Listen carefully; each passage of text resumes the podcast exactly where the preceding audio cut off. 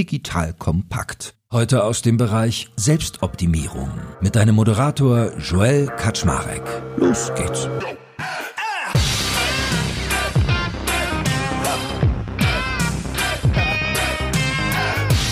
Hallo Leute, mein Name ist Joel Kaczmarek.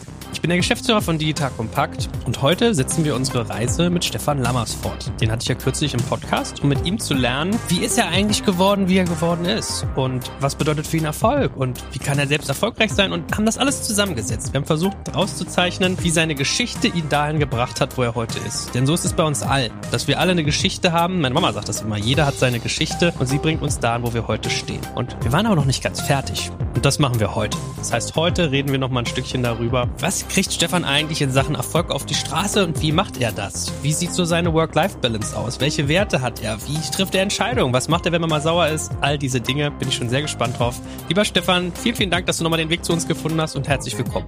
Ja, sehr gerne. Also das erste Mal hat mich ja schon sehr inspiriert und auch im Nachgang nochmal so zum Nachdenken angeregt. Ne? Das ist ja schon viel, was ich da preisgebe. Ich hoffe, dass der eine oder andere da was für sich rausnimmt, um sich zu überlegen, welche Potenziale er noch für sich heben kann, wo er sich vielleicht von anderen begrenzen lässt und darüber hinausgeht. Und ich bin sehr gespannt, was du mir heute für Fragen stellst. Ja, und vor allem warst du auch sehr ehrlich. Also auch zu sagen, ich war früher ein Arschloch, heute bin ich das nicht mehr. Ich habe gelernt, ja, ich habe mich entwickelt. Ich, ich war so, weil dies und heute bin ich anders, weil das. Da gehört ja auch Größe zu. Und wir waren das letzte Mal stehen geblieben, wenn ich mich recht entsinne, dass wir über deine Frau und dich geredet haben, wie ihr euch kennengelernt habt und dass ihr zusammen arbeitet. Und dann meintest du, wie ihr das zusammen hinkriegt, etc. pp. Und ich fände spannend, mit dir heute mal einzusteigen in das, was alle Menschen so Work-Life-Balance nennen, weil du hast ja eine ganz besondere Situation. Also korrigier mich, wenn es sich geändert hat, aber soweit ich weiß, hast du ein großes Haus, da wohnt ihr drin und in der ersten Etage habt ihr Büroräume. Das heißt, deine Mitarbeiter kommen zu dir nach Hause. Das heißt, ihr habt Büro und wohnen wirklich quasi in einem Gebäude, richtig? Ja, ist das nicht cool? Also man spart sich so unfassbar viel Fahrzeit und so weiter. Man hat das alles zusammen. Das ist mega. Ne? Also man muss nicht aus dem Haus rausgehen. Nachts sitze ich hier manchmal, wenn ich nicht schlafen kann und arbeite dann halt. Dafür habe ich tagsüber Zeit und kann irgendwas machen für mich selbst. Also es ist mega. Also ich könnte mir vorstellen, der eine sagte jetzt äh, ja und nein. Also ja, man hat diesen sanften Übergang und ich kann mir genauso vorstellen, es ist doch auch komisch, wenn deine Klienten und deine Mitarbeitenden auch durch deinen Privatraum trampeln, jetzt mal flachs gesagt, ja? Also wenn es dir mal nicht gut geht, wenn du krank bist, bist du zwar zu Hause und dein Büro ist aber auch bei dir, ja? Oder kannst du auch abschalten? Also das finde ich auch nochmal spannend zu verstehen, wie dir das gelingt. Die Schlafzimmer, da kommt keiner rein. Und es gibt auch zwei Badezimmer, da kommt keiner rein. Und der Rest ist sozusagen Firma und privat. Und die oberste Etage ist halt rein Firma. Küche und so weiter ist halt gemischt genutzt. Und wir wissen, wann die Mitarbeiter kommen und wann nicht. Und in dem Moment, wo die weg sind, ist es halt privat. Aber da brauchen wir nicht irgendwie ein Ritual für oder sowas. Also es gibt eine, eine knallharte Regel für die Mitarbeiter. Bei uns darf keiner vor neun Uhr ins Haus kommen. Auch nicht eine Minute vor neun oder sowas. Letztens hat ein Kollege eine Minute neun die Tür aufgeschlossen und dann hat er sich gleich entschuldigt und er sagt, ich weiß, ich bin zu früh. Ich sage, ja. Tatsächlich ist, wenn es eben geht, auch freitags 16 Uhr, dass die Leute rausgehen sollen. Aber wir haben auch äh, ein, zwei Mitarbeitende, die gerne lange arbeiten. Das wird dann vorher angekündigt. Auch für unseren Sohn ist das kein Problem. Macht dann seine Schularbeiten manchmal im Coachingraum oder spielt da, macht dann da irgendwelche Aufnahmen und es ist halt, wenn du das von Anfang an gewohnt bist, ist für dich normal. Und er ist ja auch als Unterhaltungschef in einer wichtigen Rolle bei uns. Fand das gerade ganz toll und das werde ich auch in unserem nächsten internen Meeting in der nächsten Woche anbringen, weil wahrscheinlich werde ich dann ein Video vorher mit ihm aufnehmen, damit unser Sohn den Leuten das mitteilen kann, weil er ja in der Schule ist zu der Zeit. Dann wird er nochmal über das Thema sprechen, was er angesprochen hat, dass er gesagt hat, wir haben schon länger keine Firmenveranstaltung mehr gehabt. Es wird jetzt Zeit, dass wir was machen. Ich sage, naja, du weißt, dass wir im Januar was haben und so. Da sagt er, ja, ja, aber das ist zu weit. Wir müssen jetzt mal endlich wieder alle zusammen essen gehen oder was auch immer. Also da kümmert er sich drum. Da sieht er seine Verantwortung hier, die Stimmung hochzuhalten und dass da auch was gemeinsam unternommen wird. Finde ich total klasse, wie er das macht. Das finde ich echt schön, dass ein Kind so früh mit unternehmerischem Handeln in Berührung gebracht wird und vielleicht auch merkt, dass es sich einflechten darf. Jetzt hast du eine Vorlage geliefert, da kann ich nicht zurück. Unser Sohn hat mit einem Freund in seiner Klasse gerade eine Firma gegründet. die nennt sich Cola. Ich bin im Übrigen der Bankverwalter ihrer Einnahmen. Die Firma nennt sich Cola, nämlich Konrad und Laurenz. Sie verkaufen Getränke, sie verkaufen Waffeln und so weiter hier in der, Fu in der Fußgängerzone. Jetzt waren wir dabei, bei für Laurenz ein Konto zu eröffnen und dann habe ich gesagt, können wir denn, so Spaßeshalber, können wir denn auch ein Gewerbekonto eröffnen? Und dann sagte der, nein, ein Gewerbekonto und so weiter für die Kinder und so, das geht ja nicht. Dann habe ich gesagt, ja, der, dann sagt er, ja, was macht ihr denn? Und sagte, ja, wir haben ja hier auch schon vor der Tür vor der Bank haben wir ja auch schon Getränke verkauft und so. Sagt, ach, ihr wart, das ist ja total toll und so. Und wenn ihr dann da Geld zusammen habt und so, was wollt ihr denn damit machen? Und dann sagt unser Sohn, naja, wenn wir 300 Euro zusammen haben, dann kaufen wir einen neuen Herd, damit wir noch mehr Waffeln machen können und die verkaufen können und so weiter. Da hab ich gedacht, alles klar, das Unternehmergehen ist da, da wird nicht mehr viel passieren. Geil, ja, gefällt. geil.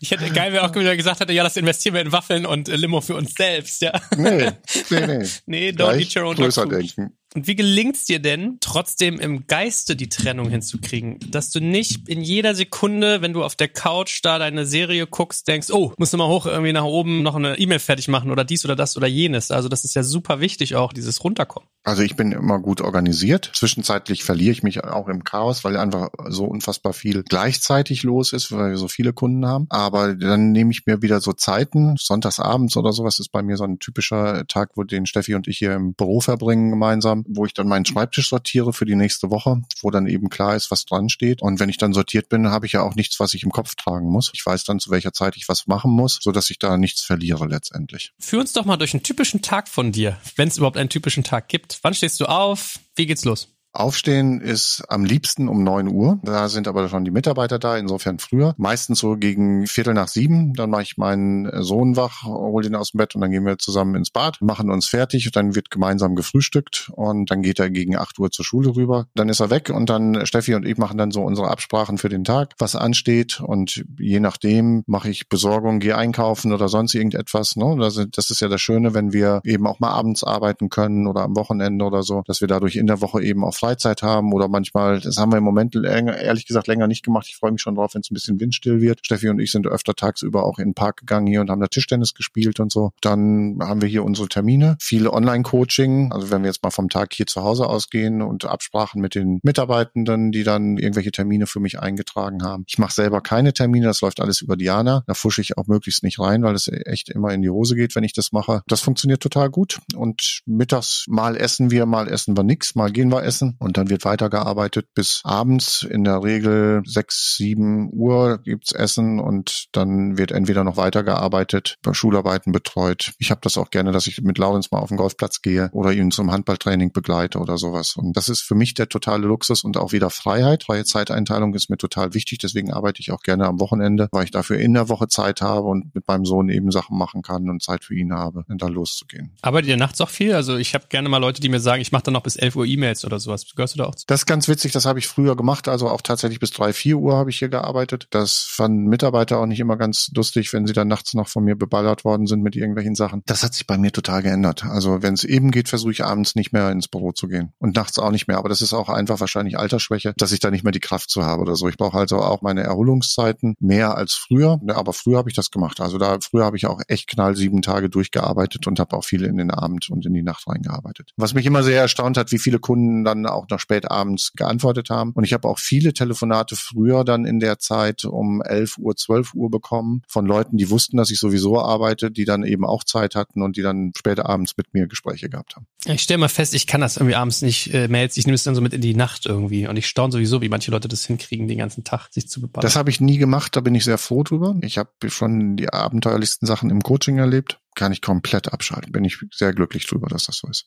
Ja, ich kann das mittlerweile auch und manche Sachen darf man lernen über die Zeit. Hast du denn Unterstützernetzwerk? Also hast du sowas wie Nannies, Putzkräfte? Also gibt es auch Prozesse, die du, sag ich mal, auslagerst? Ja, ich würde es gar gerne noch mehr auslagern. Eine Putzfrau haben wir, das ist aber auch alles, die kommt einmal die Woche. Also Nannies haben wir ganz zu Anfang bei Laurenz gehabt, aber sonst gar nicht. Ich hatte mal eine Zeit lang so die Fantasie, auch eine Köchin zu holen, wo die dann auch für die Mitarbeitenden kocht und so weiter. Aber meine Frau äh, sagt sich, sie backt total gerne, sie kocht einfach fantastisch. Für sie ist das Ausgleich und sie möchte das gerne selber machen. Haben wir öfter mal drüber nachgedacht, aber haben es dann nie getan. Wie verstehst du dich denn in deiner Rolle als Vater und als Familienmensch? Also wie haben deine Frau und du sich auch das Privatleben und das berufliche Leben gegenseitig aufgeteilt? Jeder tut das, was gerade erforderlich ist. Also das gibt keine bestimmte feste Aufteilung oder sowas, sondern das sind Themen, die anstehen und dann überlegen wir, sprechen wir kurz drüber, für wen das gerade passt, in Zeitplan rein oder aber von der Interessenslage her und dann teilen wir uns das auf. Also dieses ganze Schulthema hat jetzt sehr stark bei mir gelegen, beispielsweise mit meinem Sohn. Da gab es eine größere Odyssee für die weiterführende Schule. Da das auch teilweise juristische Geschichten gewesen sind, habe ich die übernommen und habe die gemacht. Habe auch Kennenlerntag mit meinem Sohn Lehrpersonen gemacht, weil meine Frau da gerade auf einer Ausbildung in Berlin war. Also da übernehme ich viele schulische Sachen auch. An anderen Geschichten übernimmt sie dann wieder. Also da gibt's nichts Festes an Regeln, sondern immer wieder Absprachen. Ich habe immer das Gefühl, wenn ich dich anrufe, dass du irgendwie beschäftigt bist. Also dass du in irgendwelchen Coachings bist, dass du unterwegs bist, dass du viel zu tun hast. Manchmal rufe ich dich an und dann sagst du, ja, ich habe nächste Woche Urlaub, da mache ich drei Coachings und ansonsten entspanne ich auch echt mal, wo ich so denke, so, hä? Drei Coachings in seinem Urlaub, was mit dem? Also du bist für mich immer getaktet in der Wahrnehmung. Bist ja. du Workaholic?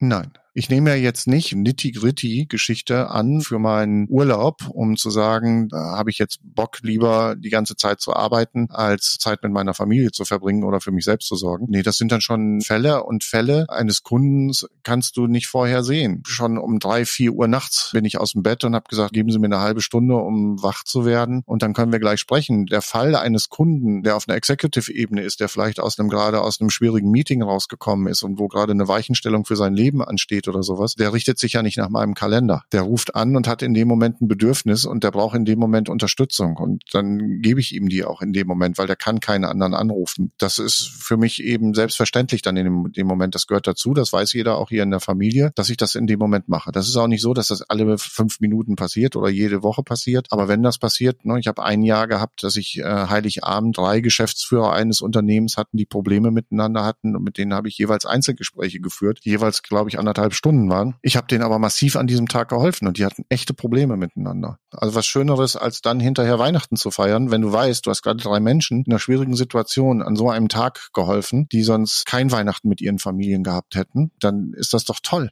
Hey, ist eine interessante äh, Wahrnehmung, weil ich habe gerade gedacht, dass du ganz schön viel bereit bist aufzugeben von dir selbst für andere. Du empfindest es eher als Bereicherung, was zu machen? Total. Ich glaube, bei mir zu Hause hätte es Ärger gegeben, wenn ich viereinhalb Stunden an Weihnachten gewählt hätte.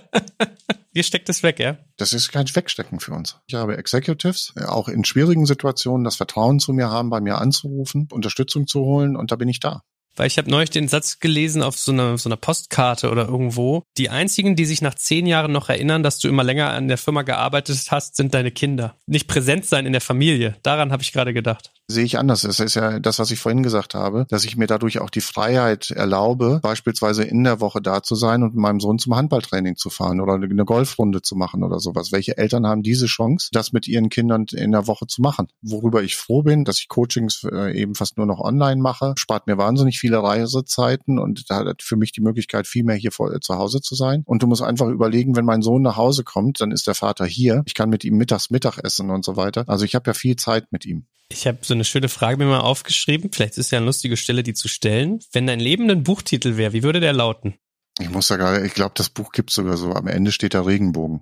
Deiner und der der anderen? Ja, witzigerweise, bevor wir gerade angefangen haben, hatte ich dir erzählt, dass hier jemand angerufen hat, der mich gerade woanders empfehlen will. Ich glaube, wir haben in der Zwischenzeit 13 Jahre nicht miteinander gesprochen. War ja Angestellter in einem Unternehmen. Ich habe das Unternehmen, den Vertrieb reorganisiert und das Management-Team und so weiter. Das war ein Unternehmen, das hatte gerade 700 Leute entlassen. Die sind hinterher stark gewachsen nach den ganzen Maßnahmen, die wir da gemacht haben. Wie gesagt, den habe ich jetzt 13 Jahre nicht gehört und dann habe ich gesagt, ich finde das schön, dass du mich anrufst und dass du das Vertrauen zu mir hast. Und da sagt er zu mir, Stefan, du weißt gar nicht, wie viele Dinge damals gelernt habe, wie viel die für mein Leben bedeutet haben und wie, wie ich die die ganze Zeit mitnehme. Ich hinterlasse Spuren auf ganz unterschiedliche Art und Weise. Nicht nur in der eigenen Familie, sondern auch bei anderen Menschen. Das merke ich oftmals auf Weihnachten oder so, was dann für Briefe kommen oder Karten kommen, was da draufsteht und mehr Genugtuung kann es nicht haben. Ich kann total verstehen, was du meinst. Ich hatte gestern einen jungen Gründer zu Besuch, der ist in meinen Business Club gekommen und fragte dann, ob er mich mal treffen kann und dann sagte ich ja. Und dann brachte er mir ein Buch mit, das heißt, wie Gründer und Investoren mit neuen Geschäftsmodellen unsere Zukunft retten. Und ich habe es mir fotografiert, deswegen ich gucke gerade in meinen Fotostream, das kann ich auf meinem Laptop genau sehen wie auf dem Handy. Und dann schrieb er mir, speaking of retten in Anführungsstrichen, lieber Joel, mit Digital Kompakt hast du meine Zukunft geprägt und gerettet. Wer ich heute sein darf, habe ich maßgeblich dir zu verdanken. Auf ewig dankbar, Aidin. Das hat mich so gerührt, wo du so denkst, ja Wahnsinn. Ich mache ja ein Produkt, wo ich mit Menschen mich unterhalte, aber ich sehe ja nie das Publikum. Und dann zu spüren, was man in anderen Menschen auslöst, ich glaube, ich kann mir vorstellen, wie es dir geht, der das auf Steroiden nochmal hat. Oft ist Coaching, und das hat mich zu Anfang auch ein bisschen gestört, gehört, kriegst du ja bei Coaching keine Rückmeldung. Du bist ja in einem Labor, du bist jetzt für ein paar Sitzungen mit irgendjemandem zusammen. Aber wenn du äh, etwas bewegt hast und kriegst dann eben nach einer ganzen Zeit, manchmal eben nach Jahren, eine Rückmeldung, wo du dann auf einmal merkst, was du in dem ausgelöst hast oder bewegt hast, das ist natürlich echt total schön. Deswegen freue ich mich auch immer, wenn ich Prozessbegleitung über eine längere Zeit auch in Unternehmen in Beratung machen kann. Ich mache ja eben nicht nur Coaching, sondern vielfach eben auch die Beratung, äh, ob das Reorganisation von Unternehmen ist oder Transformation. Und dabei zu sein, wenn man sieht, wie sich das entwickelt, das geht ja auch immer erst durch schwierige Phasen. Und dann kommt da hinterher, geht das auf. Ne? Also da bin ich ja ein großer A-Team-Fan. Da kommt ja zum Schluss,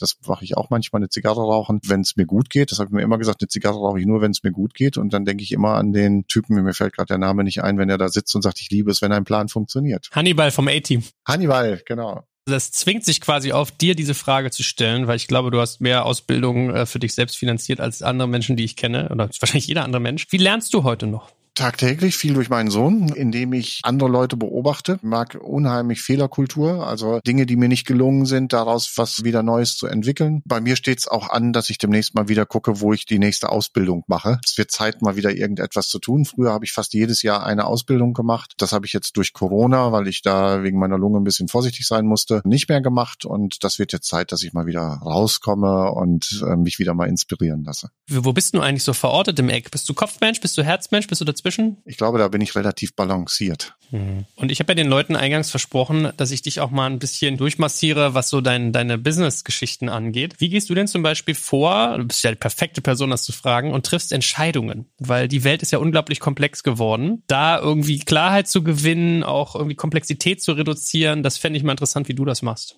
Ich muss jetzt gerade an die, an die Schulentscheidung bei unserem Sohn nochmal zurückdenken, die wir gerade hatten, weil unser Sohn hatte ja bei einer Schule in, in Erkrath die Zusage und war da auch zum Kennenlerntag und hat sich jetzt auch da wohlgefühlt. Und jetzt kriegt mir plötzlich das Schreiben der Bezirksregierung, dass der Einspruch von mir funktioniert hat, dass er dann doch auf die Schule hier vor Ort gehen kann, die nur drei Minuten entfernt ist. Was machst du denn da? Steffi und ich waren uns sehr schnell einig, dass diese Entscheidung nicht von uns getroffen werden kann, sondern nur von Laurenz. Ne? Und dann haben wir das Gleiche gemacht, was ich mit 14 erlebt habe, dass ich gecoacht worden bin. Und das haben wir mit unserem Sohn gemacht. Wir haben ihm alle Informationen gegeben, die auf der Hand lagen oder die bekannt waren, die wir auch von anderen Leuten gehört haben. Und spannenderweise war vom Gefühl her, alle drei waren bei Erkrad am Mittwoch, warum auch immer, ich weiß es nicht mehr genau, hat sich das auf einmal geändert und unser Sohn hat auch immer gesagt, das ist eine ganz schön schwierige Entscheidung für ihn jetzt. Und am Mittwoch war es bei mir auf einmal so, dass ich zu Steffi gesagt habe, bei mir ist es Gefühl. Und dann kam Lawrence aus der Schule wieder und sagte, ich gehe hier in Gerresheim zur Schule dann haben wir das nochmal dreimal gechallenged an dem Tag. Und auf dem Weg dahin habe ich mit einem Freund gesprochen und habe ihm die Situation erklärt und hat er gesagt, kennst du eigentlich den Münzwurf? Du nimmst dir zwar vor, was auf der einen Seite und was auf der anderen Seite steht, aber während du wirfst, hältst du die Hand darüber und guckst gar nicht drauf,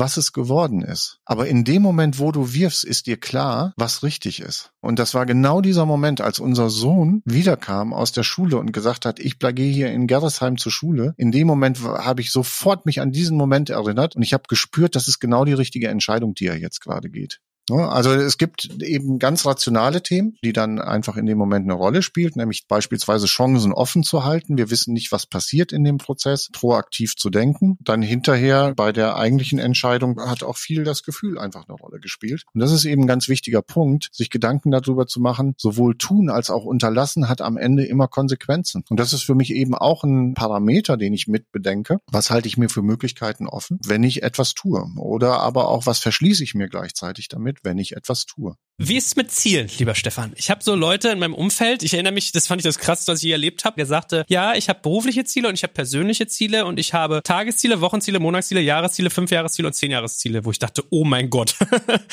also ich glaube, die Wahrheit liegt irgendwo dazwischen. Das war so das eine Extrem. Dann gibt es die ziellosen Menschen, das ist auch nicht schön. Wo bist du? Im Grunde genommen bin ich da tatsächlich ziellos unterwegs, was nicht ganz stimmt, weil ich mir schon immer wieder Gedanken darüber mache, was ich will und so weiter. Ne? Aber ich habe jetzt nicht irgendwie den großen Plan, wo ich irgendwie hinkommen will. Es stehen Themen an, die irgendwann eine Rolle spielen werden, logischerweise. In welche Richtung entwickelt sich die Firma weiter? Ne? Wollen wir tatsächlich noch weiter wachsen oder nicht? Bisher war das nie mein Ziel, sondern in diesem Rahmen, wo wir unterwegs sind, ein hervorragendes Geschäft zu machen, nur die Aufträge anzunehmen, wo ich weiß, dass ich wirklich gut bin oder wo wir wirklich gut sind, wo wir eine gute Leistung bieten können und wo ich Bock drauf habe. Das ist, glaube ich, ein Ziel von mir. Ein weiteres Ziel ist, dass der Laurenz gute Startchancen hat, um ein gutes Leben in seinem Sinne später gestalten zu können. Aber darüber hinaus würde ich jetzt sagen, habe ich keine festen Ziele, wo ich sage, da möchte ich jetzt hin, das möchte ich mir leisten können oder sonst. Das spielt alles keine Rolle, sondern ich will die Zeit, in der ich bin, gut genießen, wahrnehmen, äh, Spaß daran haben. Ansprüche habe ich viele, ne, auch an mich oder auch an die Firma. Das würde ich nicht als Ziel in dem Sinne formulieren. Drei Fragen habe ich noch an dich. Die eine, ich glaube, das ist jetzt ein Elfmeter für dich. Äh, wie gehst du mit Konflikten um? Ich spreche sie sofort an, versuche nicht drum herum zu reden, sondern auf den Punkt zu kommen. Wobei auf der anderen Seite das Thema Timing einfach wichtig ist. Also wo spreche ich das an und wie spreche ich das an? Ich habe aber auch heute gelernt, nochmal drüber nachzudenken, ob es ein Konflikt ist, den ich wirklich austragen muss. Das bezieht sich dann aber eher tatsächlich auf den privaten Bereich, wo ich dann nochmal gucke, passt der Mensch oder dieser Umstand wirklich zu mir und lohnt sich das jetzt, diesen Fight zu gehen? Und da kann es durchaus im Privaten eher dazu kommen, dass ich dann auch sage, da habe ich dann keine Lust mehr, mich mit einer Person zu treffen oder sowas. Da muss ich jetzt nicht noch in eine Klärung rein. Bist du harmoniebedürftig eigentlich? Nee, würde ich jetzt nicht sagen. Das ist ja so mein Ding. Da bestaune ich immer, wenn Leute Konflikte gut aushalten und austragen können. Wie gelingt dir das? Ich finde einfach, Konflikte sind ein totales Pfeffer im Leben. Da gibt's Energie, die freigesetzt wird. Konflikte sind total wichtig für Weiterentwicklung. Konflikte sind Zunder, um Organisationen weiterzuentwickeln. Und ich glaube, da, wo keine Konflikte mehr sind, ist Langeweile, Degeneration. Insofern bin ich dankbar darüber und scheue die nicht und nehme die nicht negativ. Und ich habe es auch gerade hier wieder gesehen, wo wir mit Mitarbeitenden wertvolle Konflikte hatten. Im ersten Moment die nicht schön fanden und auf der anderen Seite hinterher gesagt haben, wow, dadurch hat sich bei mir das und das entwickelt. Vorletzte Frage. Wie gehst du mit Fehlern um? Ja, ich lerne draus und Fehlerkultur wird bei mir groß geschrieben. Ich bin ein großer Freund davon, Fehler zu machen. Einmal um dann daraus zu lernen. Was ich nicht gut ab kann, ist, wenn es ein zweites oder ein drittes Mal passiert. Grundsätzlich sind Fehler äh, wieder tolle Lernquellen, um weiterzukommen. Und wenn wir keine Fehler mehr machen, dann auch da sind wir wieder in einer Degeneration aus meiner Sicht, weil wir nicht mehr mutig genug sind, Dinge auszuprobieren. Und insofern finde ich Fehler großartig, wenn man die Erkenntnisse rauszieht. Womit wir passenderweise bei meiner letzten Frage sind. Was sind so, das Wort habe ich von dir gelernt, deine Derailer? Was regt dich auf? Was bringt dich zum Schreien? Wo gerätst du aus der Fassung und was tust du dann vor allem? Leute, die mich auf die Palme bringen können, sind welche, die eine bestimmte Ansicht vertreten und nicht mehr zulassen, darüber zu reden. Bei sachlichen Auseinandersetzungen sofort äh, emotional total hochdrehen, weil sie sich selbst nicht damit umgehen können, dass sie sich selbst mal in Frage stellen. Da hat es ja eben über die Konflikte gesprochen. Das sind dann so die Überlegungen, will ich den Konflikt noch eingehen oder will ich ihn nicht eingehen? Und dann mir auch überlegen, überlegen, was ist die Art und Weise, wie ich damit umgehe. Ich bin aber auch früher teilweise da sehr buschikos und destruktiv offen gewesen und habe es geschafft, in mindestens zwei Situationen, die ich genau für mich weiß, wo ich auch nie drüber sprechen werde hier, Leute bloßgestellt habe. Das liegt Jahre zurück. Ich habe das in dem Moment als richtig angesehen. Es war total falsch. Das würde ich heute nicht mehr tun. Ist ja aber auch eine Stärke, dass du das dir eingestehen kannst und dann das deine Lehre ziehst, ja. Ja, von daher, lieber Stefan, war es doch schön, dich heute nochmal da zu haben. Also auch heute habe ich wieder ganz viel mitgenommen. Vielen herzlichen Dank. Und ich freue mich noch mehr, dass ich dich regelmäßig weiterhin sehe, nämlich wenn wir über Leadership reden. Mal gucken, was du da das nächste Mal auf der Pfanne hast. Von daher, für den Moment wünsche ich dir alles Gute, bleib gesund und ich freue mich auf unseren nächsten Talk. Mach es gut. Bin gespannt auf Resonanzen. Vielen Dank dir für die spannenden Fragen und freue mich auch weiter auf die Leadership Sessions. Bis bald. Danke fürs Zuhören beim Digital Kompakt Podcast. Du merkst, hier ziehst du massig Wissen für dich und dein Unternehmen heraus. Wenn du mit uns noch erfolgreicher werden möchtest, abonniere uns auf den gängigen Podcast-Plattformen. Und hey, je größer wir werden, desto mehr Menschen können wir helfen. Also erzähl doch auch deinen Kolleginnen und Kollegen von uns. Bis zum nächsten Mal.